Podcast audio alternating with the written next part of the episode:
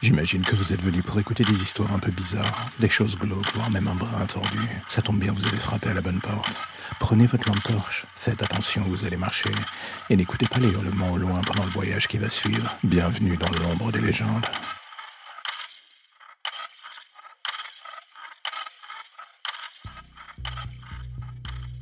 Avec l'arrivée prochaine d'un nouveau volet de Scream au cinéma, une seule question me taraude. Est-ce que ça en vaudra vraiment la peine? Je tire pas sur la qualité potentielle du film, je l'ai pas encore vu, donc je m'interroge juste sur le potentiel artistique de la chose, surtout dans le contexte actuel. Scream 1 était une petite perle dans son genre, une déconstruction du genre justement, pour en refaire quelque chose de sadique et malin.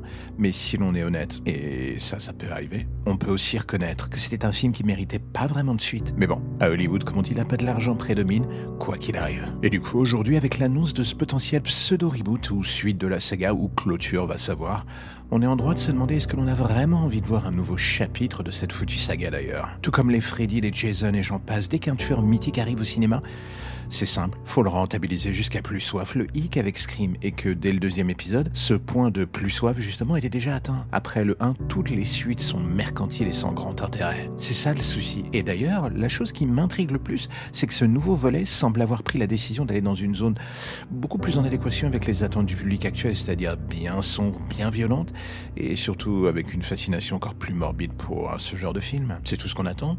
Alors est-ce que ça va être réussi? Ça, je l'espère, mais pour l'instant, je suis encore dans le doute. Donc du coup, comme je vous disais, c'est pas moi qui vais tirer sur l'ambulance. Une partie de ma personne a envie de voir le film. Mais je me dis que la recette du second degré au pays des serial killers va devoir être vraiment brillante. Si on veut que la magie reprenne à nouveau. La série télé Scream, par exemple, était loin d'être mauvaise.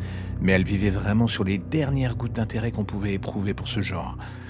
La seule chose qui, selon moi, pourrait enfin, voire même uniquement sauver la franchise, et pourquoi pas la relancer d'ailleurs, serait de tenter le coup du film d'horreur absolument frontal, en amoindrissant le plus possible les vannes et le second degré. Là, ça serait intéressant. Le souci dans le domaine du film d'horreur, c'est qu'on sous-estime parfois le plaisir coupable, ou malsain d'ailleurs, d'assister à un film qui, du début à la fin, prend le temps de maltraiter son spectateur en ne lui laissant jamais, mais alors je dis bien jamais, le temps de respirer et en le plongeant dans la même zone de pression que les personnages moins fictif du film. C'est tout ce que j'espère trouver dans ce prochain volet de la saga de Scream, même si dans le fond j'y crois assez peu. On va dire on verra bien.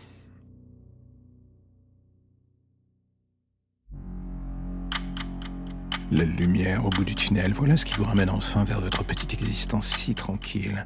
Plus d'ombre, plus d'histoire ou de légendes bizarres. Juste le quotidien qui revient frapper à votre porte en attendant de replonger d'ici demain matin vers de nouvelles zones pour le moins sombres. Vous avez déjà envie de revenir, je le sais, mais patientez. Chaque chose en son temps.